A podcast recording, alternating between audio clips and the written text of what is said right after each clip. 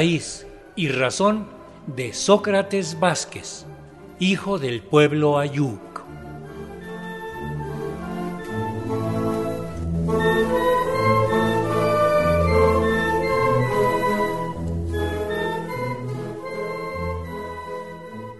Sócrates Vázquez es un joven promotor cultural que se dedica a impulsar radios comunitarias indígenas en varios países, no solo en México. Con otras y otros compañeros de su comunidad, fundó Radio Gempoj en Tlahuitoltepec, Mijes, Oaxaca, radiodifusora que cubre con su señal a cientos de comunidades mijes, zapotecas y chinantecas en las serranías del norte del estado. Hoy brindamos algunos fragmentos de la entrevista que la compañera Xochitlanetsi Pastrana realizó con él recientemente para transmitir su experiencia en varios programas.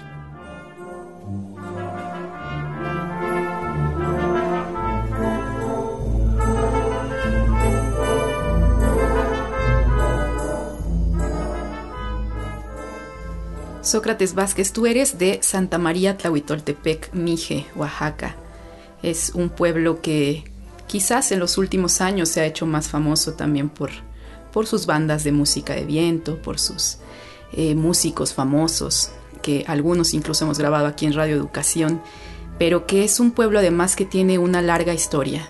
Es una comunidad ayuk y se conocía como el pueblo de los jamás conquistados Tú que has vivido allá, que eres originario de allá, cuéntanos de tu comunidad, cuéntanos de cómo se vive, cuéntanos de cómo se organizan, de la toma de decisiones en la asamblea, de los cargos, háblanos de todo esto. Esto de que Tlautitepec es famoso, pues más bien es, es, es la cosecha de un proceso que se dio en las comunidades, bueno, sobre todo en mi comunidad. Es fruto de lo que le apostaron los abuelos, por ejemplo, a la música, a la organización comunitaria, al arte, ¿no? A la poesía. Me acuerdo que había teatros comunitarios que se hacían ahí, en la comunidad le apostaban. Este, las bandas filarmónicas que eran como ser parte integrante, integrante de la banda filarmónica era un cargo comunitario. Porque todavía escuché narraciones de los abuelos que dicen, pues yo me la vivía en las fiestas, no sé qué comían mis hijos, no sé qué cuándo se trabajaba la tierra. Y todavía tengo unos primos que decían, nosotros no tenemos terrenos porque mi papá nunca los trabajó y, y, se los quitaron sus primos, sus hermanos, porque nunca los trabajaba. Ahí sí aplica la tierra de quien la trabaja, ¿no? Y entonces son formas, son procesos que se dieron y eso, ¿no? Yo creo que hay toda una escuela comunitaria de formación que permite que se mantengan estas formas que se ven. Uno lo puede ver en las fiestas, en la banda, en, el arte, lo que uno puede ver. Pero en realidad hay una escuela de formación. Uno no puede decir de formación política, pero de formación cultural, de formación, pues sí es una forma de formación política al final, no porque es una postura. Este y la formación viene de pues de varios herramientas, varios frentes, por ejemplo. Uno es la fiesta.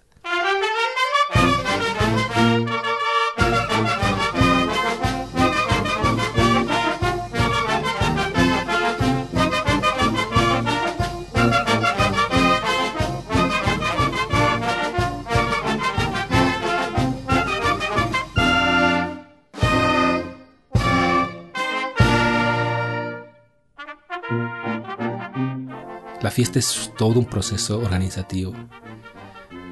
Y en cualquier fiesta es igual, ¿no? Pero aquí tiene su lógica, tiene su, sus cadenas de mando, sus mecanismos, sus formas de, preparar, de, de, las implicaciones que tiene, este, de por qué uno puede gastarse 200 mil, 250 mil pesos en una fiesta hasta 500 mil pesos los migrantes pueden enviar para una noche. ¿Por qué? Eso puede ser como la pregunta. O sea, uno puede comprarse un carro, ¿no? Uno puede viajar con eso a todo el mundo. no, pero yo lo quiero dar para el pueblo. ¿Qué hay detrás de eso, no? Eso es lo que uno no entiende muchas veces, ¿no? O la gente que ve las comunidades. No, es que hay una formación. hay una visión de mundo, hay una forma de entender y racionalizar que lo material es pasajero. Tú te mueres y todo se queda. Y entonces ahí es... Eh, la fiesta es una formación de que la cosa es dar, compartir, ser, con ser comunidad, ¿no? Y al ser comunidad es que cuando compartes, cuando sirves a la comunidad, eres comunidad. Si no sirves en términos de, de servicio comunitario, pues no eres comunidad.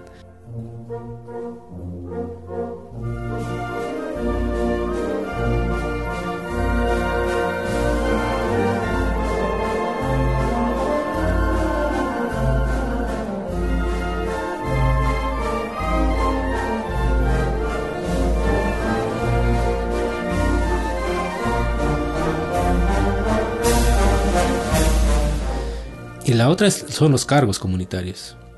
Los cargos comunitarios es una escuela de organización muy fuerte. Ahí es como uno se fija cómo vive la comunidad, cuáles son sus problemas, sus contradicciones, sus fortalezas, qué pasa en el fondo de, lo orgánico de la comunidad, ahí te das cuenta. Y es una escuela. Y hay gente que visiona eh, desde, eh, desde ese aprendizaje qué podría ser yo. Y es de manera natural como se van dando los liderazgos, ¿no? Yo podría hacer esto, ¿no? Pero con esa visión de colectiva,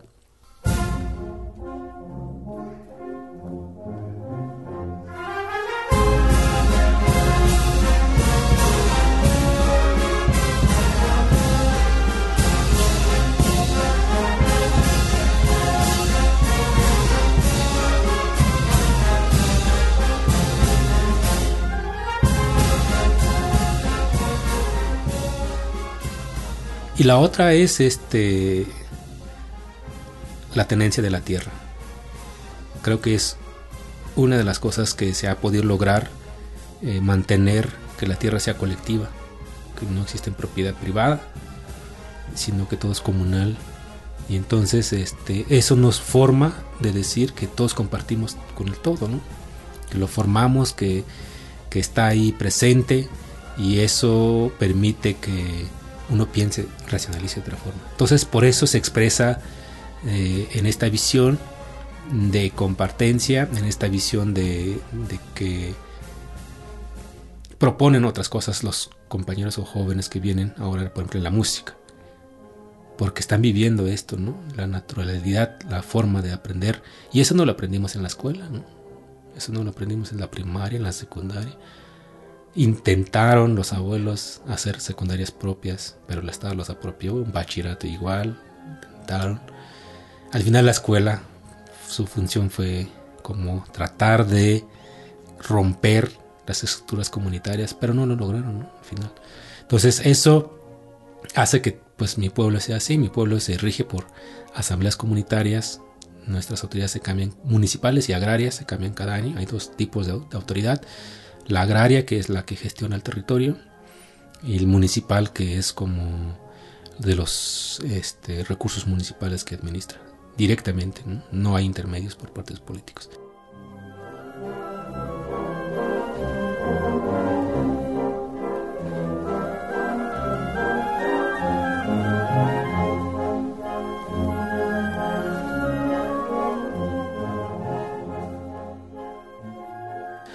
También una, característica es de que en nuestro territorio indígena como Ayuk no, no existió, ahora creo que ya existen algunos, centros mestizos de poder.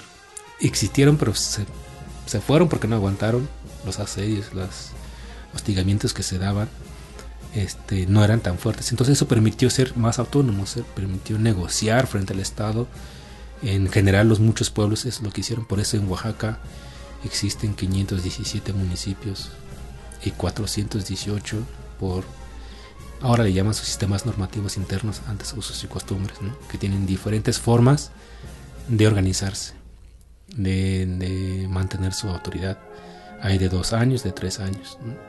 Y no puedes repetir, aunque algunos ahora, con todo el tema de los partidos políticos que muchos jóvenes o personas les atrae el tema de los partidos políticos, pero hay otra corriente que dice es que su nombre lleva, el nombre lleva la, este, la consecuencia, ¿no? Que son los partidos, es que hay, es para partir al final, ¿no? Ahí viene y uno se va ahí. Pero también sigue habiendo una cultura de resistencia frente a eso, ¿no?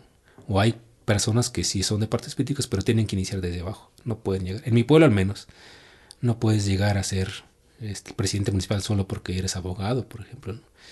O tiene, eres un funcionario público en alguna parte y llegas al pueblo y vas a ser alguien. Desde arriba no se puede.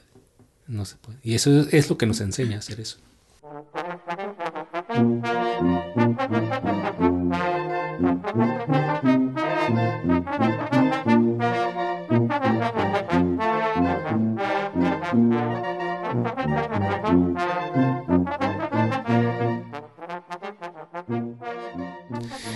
Yo he dicho que el futuro o la salvación de la humanidad está en la visión que tienen los pueblos indígenas.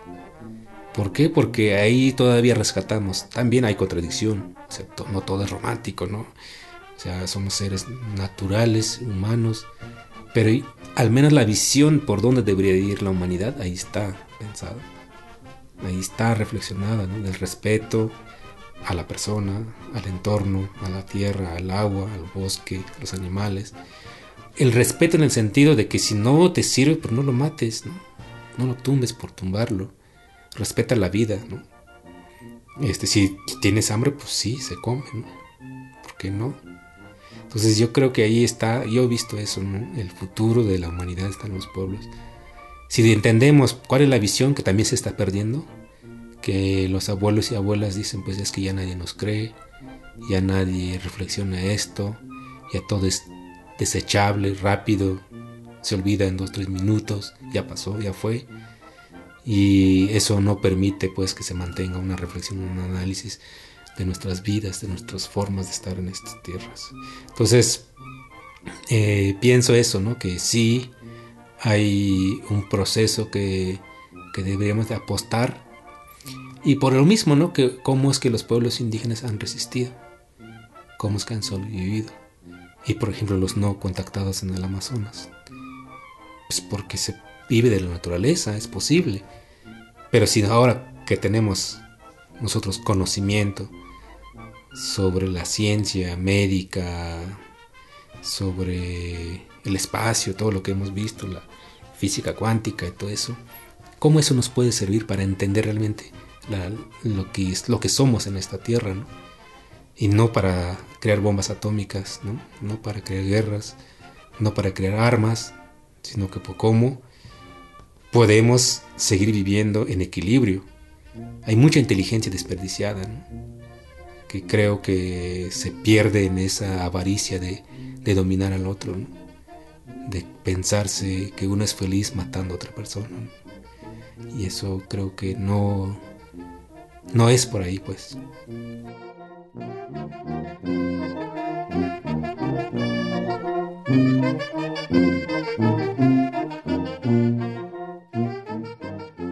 Agradecemos a Xochitlanetzi Pastrana el compartir la entrevista realizada a Sócrates Vázquez, hijo del pueblo Ayuk, de la cual hemos transmitido hoy algunos fragmentos. Hemos acompañado su palabra con la Banda Filarmónica de Cacalotepec y la Banda Sinfónica de Tlahuitoltepec.